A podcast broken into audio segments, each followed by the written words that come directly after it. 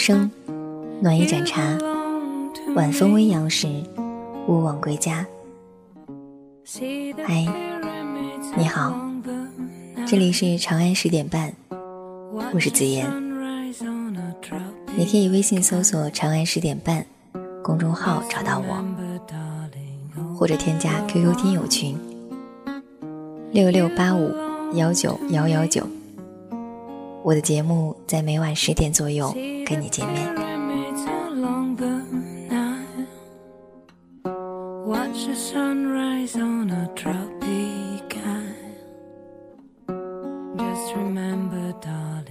子言是一个比较爱折腾的人，总想把重复的生活过得不一样，总是在一周开始的时候就考虑周末干嘛，赶上什么特别的日子，那就更加忙活。往往是时间还没到就开始做计划，安排的满满当当。我习惯做事的时候列一个清单，关于就这一天做了些什么，具体的一件件小事，完成一件就打个勾，很简单的复盘。有时候一次写的太多，没有完成，就会感到很焦虑。后来渐渐发现，生活的有品质，它的实质其实是把每一天都过得丰盛。我推着自己往前走，给自己没事儿找事儿，只是希望静下来与自己相处的时候，觉得我的人生是努力的、值得的、有趣的。很多人谈了恋爱就想过一辈子，交了朋友就想来往一生。尽管有时候故作姿态，说着一切顺其自然，可心里不愿意让任何美好的事情发生一丝的改变。对于一个在感情上面没有远见的人来说，最大的期盼大概就是希望所有的感情都可以真挚长久。当然，每个人的成长都有一段黑暗期，在那个时间里，你体会不到父母的关爱，误解了真爱的意义，把谎言当作诺言，友谊出现背叛，轻易的发怒或悲伤，把一个负心人当作归宿，把轻狂当作梦想。然而，你必须要挺过这段幼稚单纯、没有人懂你的时光，那才是真正的成长。好啦，接下来想要跟大家分享的一篇小短文，与八十年代的香港有关，也关于女主人公余罪的爱情。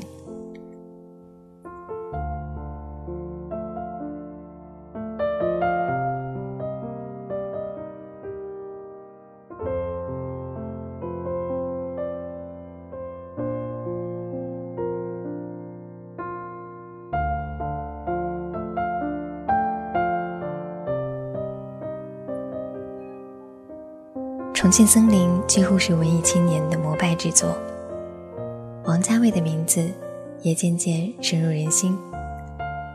在上个世纪八九十年代的香港，无疑是现代电影和流行音乐发展的巅峰。然而，在大陆这头的余罪，却只能暗自感叹自己不是香港人。等到这些东西翻山越岭、拍马而来的时候，余罪才终于正式的进入了懵懂的青春期。重庆森林里金城武的独白夹杂着粤语普通话，发音标准而绅士，配上他不羁的脸，以及深情款款的等待，艳羡了多少男同胞。而传呼机的密码也别有深意，是吗？爱你一万年。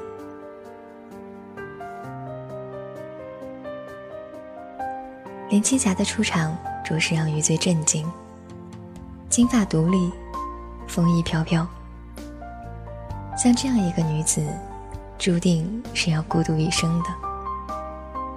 他只能在传呼机的这头，留给他一句“生日快乐”，然后继续逆风飞翔。金城武当时摔翻了一众少男少女荡漾的春心，但这不包括余罪。余罪更爱张国荣。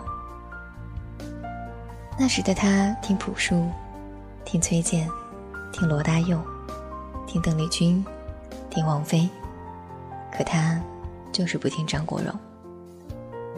余罪在二零零三年三月的最后一天，买来了春光乍泄的碟片。他握在自家才买来的新版 DVD 面前，看完了整部片子。期间，他倒带了无数次，暂停了无数次。他看着他们争吵，他们互相伤害。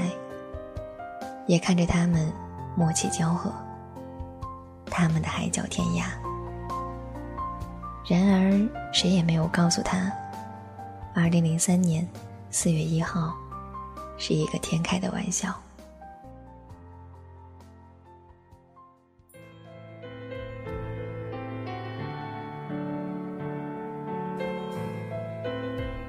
余罪有一次回家时，正赶上停电。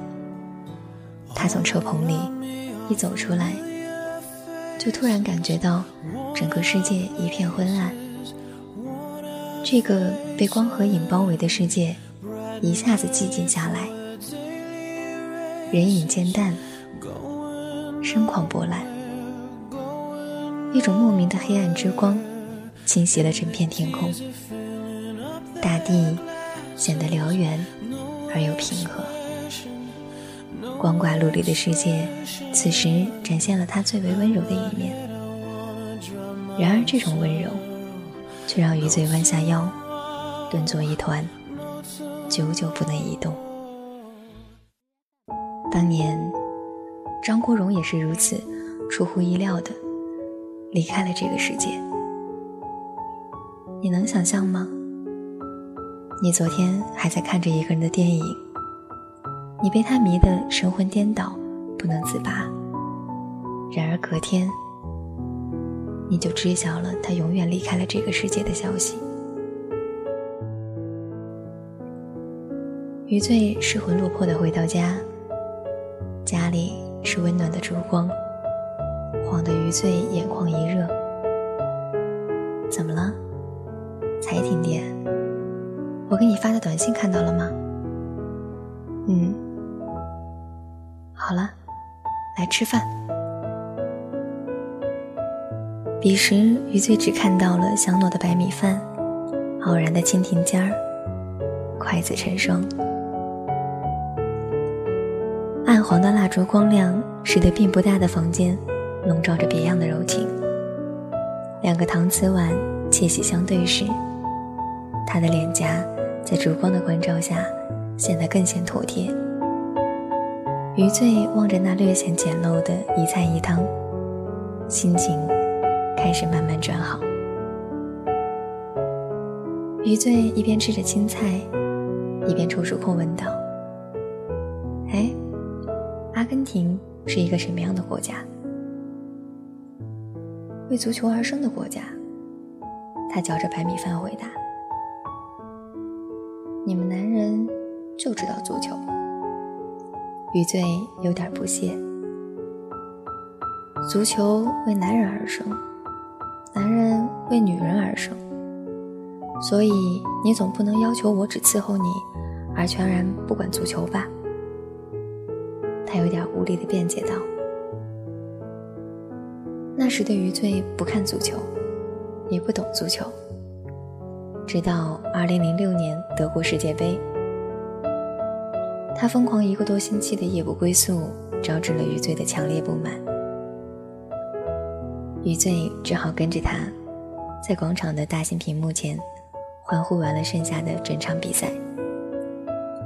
自此，足球变成了他的独家记忆，印在灯火阑珊的最深处。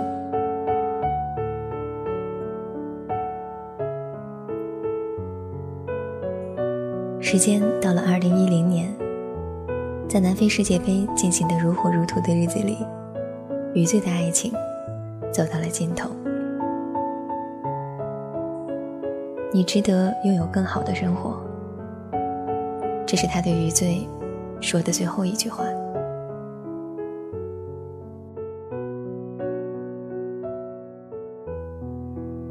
那时，全世界都在唱着“哇卡哇卡”，呜呜祖拉的声音也传遍了世界。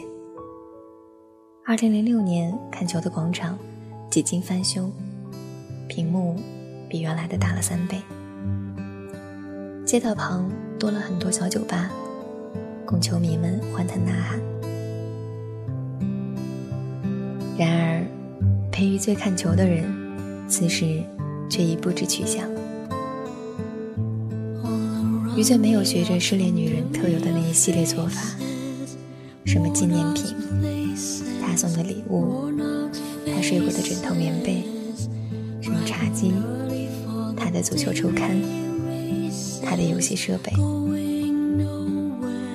什么情侣衫，什么限量模型，他的 CD，所有关于他的，余罪都没有碰。他甚至连整理也觉得徒劳。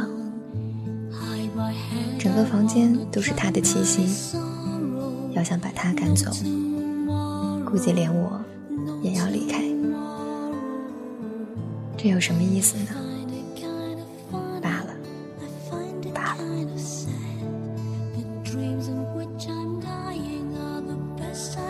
余罪那天回到家就开始倒头大睡，起初只是浅眠，有一点细微的声音都会让余罪以为是他回来了。随着夜越来越深，广场上的欢呼声、喇叭声越来越近，光线越发炫彩夺目，余罪才是真的醉了。恍惚间，他看见他从迷茫的大雾中走出来，手上拿着他最爱的红玫瑰。许是雾气湿润了他，他脸上的微笑泛着奇异的柔光，眼神湿漉而希冀。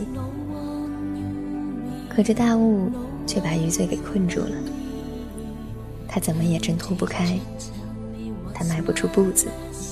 也说不出话来，余罪急得快要哭出来，可喉咙却被死死卡住，连呜咽都没有声音。他看见他在整理衣襟，一副初经世事的大男孩模样。他兴奋地看着手表，等了有五分钟，远处走来一个长裙飘飘的女人。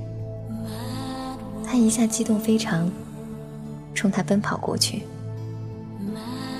嫁给我吧！他单膝跪地，双手颤抖的摸索出一个小盒子。余罪很想看清那女人长什么模样，他是否认得？可奈何雾气实在太重，余罪只看到他缓缓的伸出右手。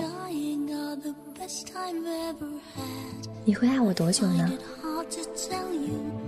我说过，我会爱你一万年。说这话时，像极了当年的刘德华。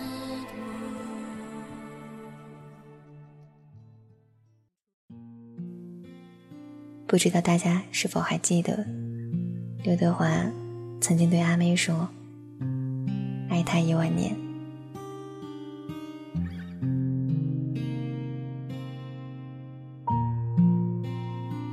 正在此时，雾气缓缓散去，余罪终于看清那个女人的模样。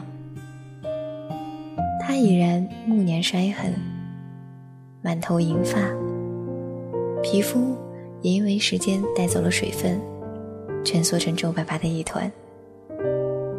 她的眼睛浑浊的不像话，发黄，甚至变灰。她拄着一根拐杖。步履蹒跚地走向他。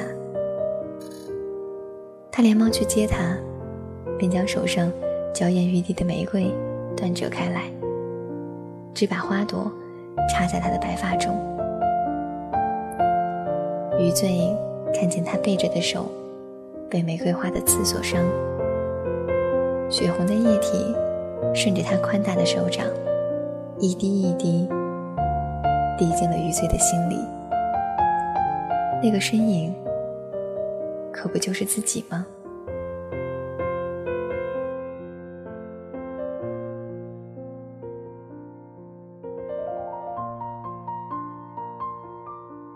爱情会因为分别而停止吗？爱情会因为死亡而废止吗？不管你的想法是怎样，你可以在评论区告诉子言。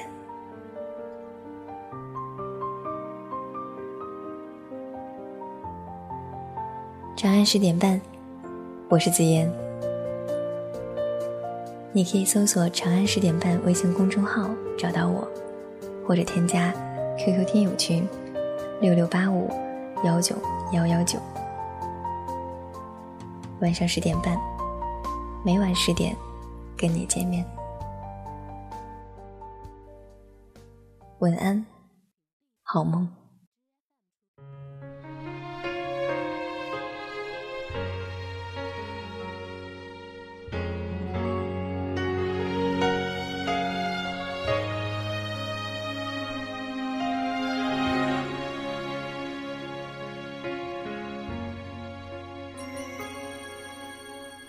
地球自转只是一天，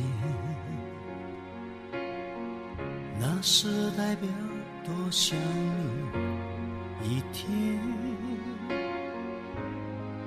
真善美的爱恋，没有直线，也没有缺陷。地球公转一次是。一代表多爱你。一年，恒久的地平线和我的心永不